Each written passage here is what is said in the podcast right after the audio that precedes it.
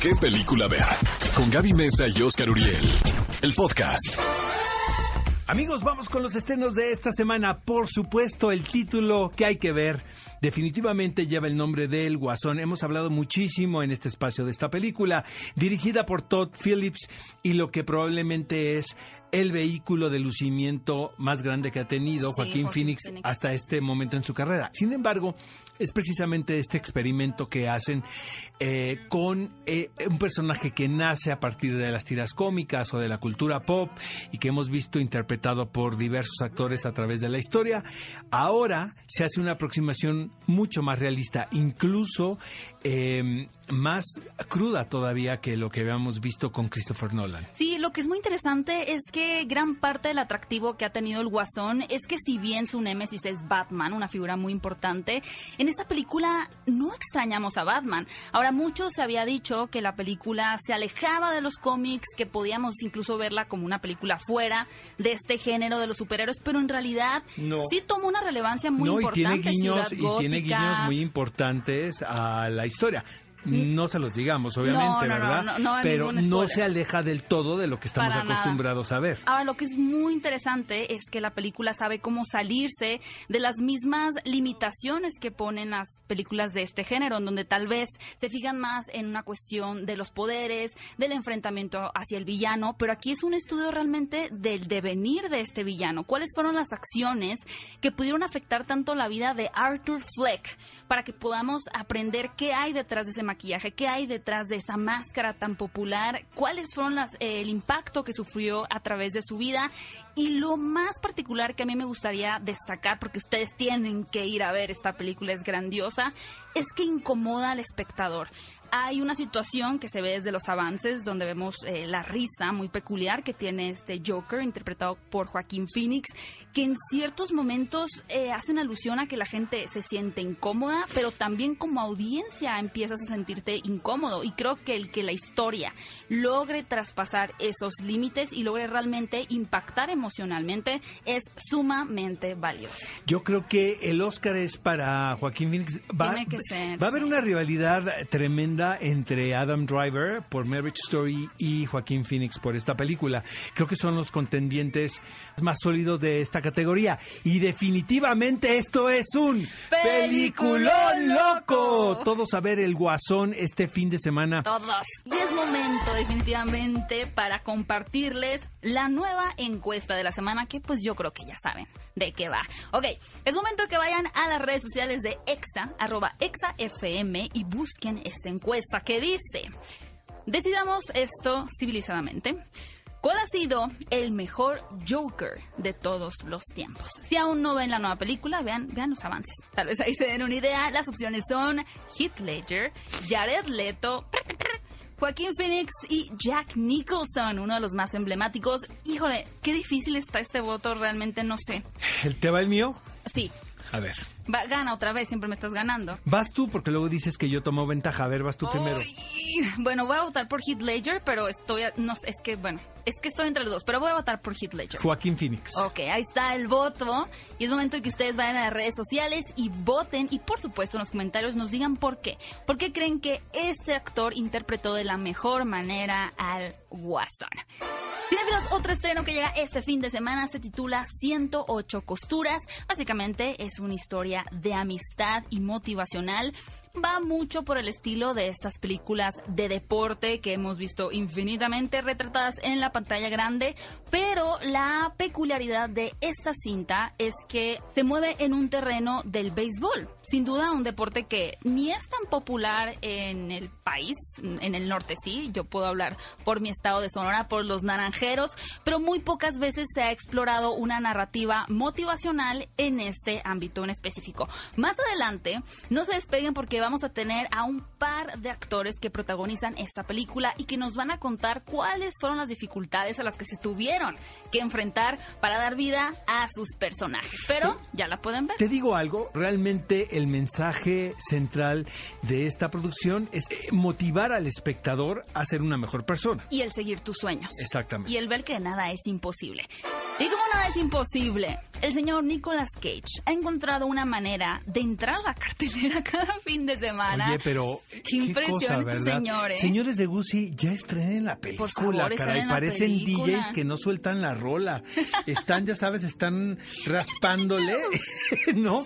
Pero nada más no sueltan, no sueltan la, la melodía. Ya queremos verla. Suelten la película de Nicolas Cage por piedad. Pues ahí la Aparece ver ahora. anunciada todos los fines de semana. Y nosotros ya no sabemos qué decir al respecto, ¿verdad? Pero básicamente un futuro post-apocalíptico en donde Nicolas Cage no intentará ser el salvador de un par de almas. A ver, di algo distinto a lo que dijiste la semana pasada. A ver si eres tan- Investigación secreta. Eh, A ver, pues está pero completamente distinto a lo que dijiste la semana pasada. no sé. A ver si eres no tan... sé qué decir, ¿no? Si porque apenas la voy a ir a ver este fin de semana a Cinépolis. Bueno.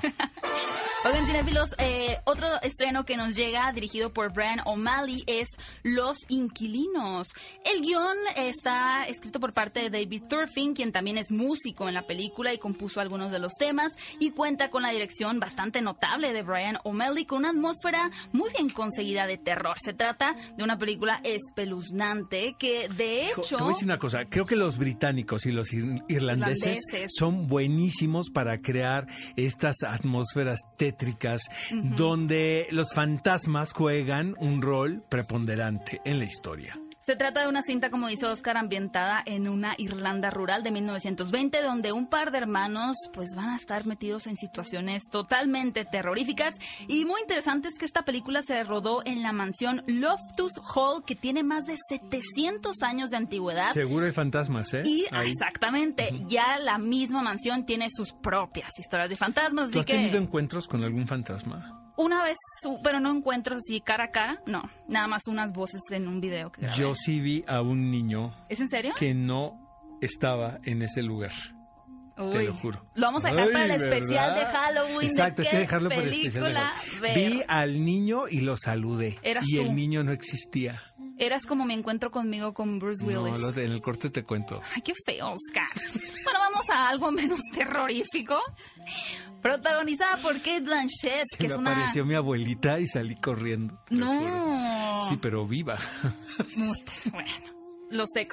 Esos se aparecen en las esquinas de los súper y uno le saca la vuelta y luego te lo sigues topando aunque Esos sí avances son más y más. espectros, ¿no? Esos sí son espectros verdaderos. Bueno, dirigida a cinéfilos por Richard Linklater, que nos trajo las películas, la trilogía del amanecer. Sí, no, no se confundan amigos porque estamos hablando de dónde estás Bernadette, pero el director Richard Linklater es el realizador de esa famosa trilogía protagonizada por Julie Delpy e Ethan Hawke. Se trata de una historia donde ella es una arquitecta, digamos, ya no tan popular, una has-been, como se dice en Estados Unidos. Eh, se trata más de un trabajo grupal donde no solamente vamos a ver la vida de Bernadette, sino también de las personas que la rodean, intentando descifrar qué pasó con este personaje, qué le ha sucedido en su vida que la llevó a simplemente desaparecer. Ahora, esto está basado en un libro muy popular, amigos, el cual sobre todo se vendió muchísimo en los Estados Unidos, porque realmente es una anécdota reamericana, ¿no?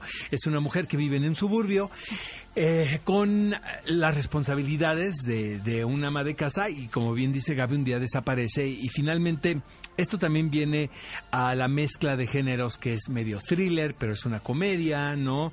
Eh, tengo entendido que quienes han leído la novela dicen que es tengo. infilmable. O sea, que Oh. realmente es una prosa que no te lo imaginas Como en el la, en la como el Jilguero, a mí el Jilguero me, gustó gustó, mucho. a mí también. Véanla, todavía está en cartelera. Está bien padre. Este, pero creo que creo que esta película corresponde a ese grupo de producciones que están basados en textos que muchos califican como que no hay una manera de representar cinematográficamente. Tengo entendido que el planteamiento es muy bueno, pero finalmente a- hacia el desenlace se corrobora entonces. esta teoría.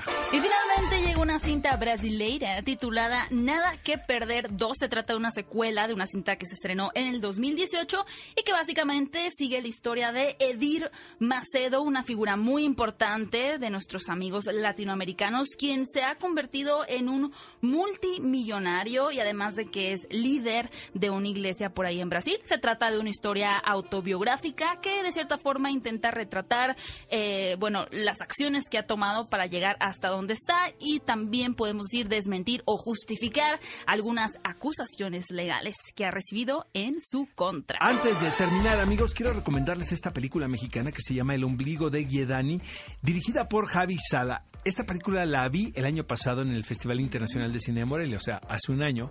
Realmente me gustó muchísimo. Tiene que ver con el retrato de la lucha de clases que hay en nuestro país a través de una persona que se dedica a las labores domésticas de una casa de gente burguesa y ella trae a su hija. Entonces ahí es el reflejo de las dos adolescentes que viven en esa casa y cómo una ve la vida de la otra.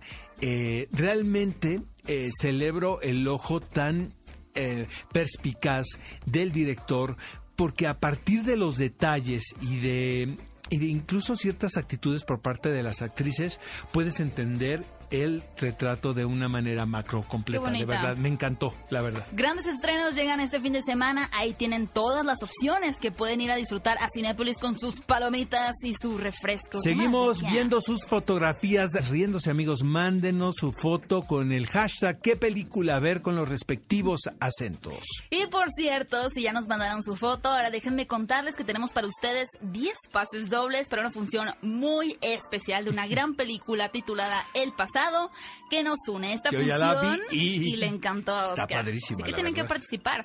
La función especial será el próximo martes 8 a las 8 pm en la Ciudad de México. Lo que tienes que hacer para llevarte tu pase doble es contestar en Twitter la siguiente pregunta.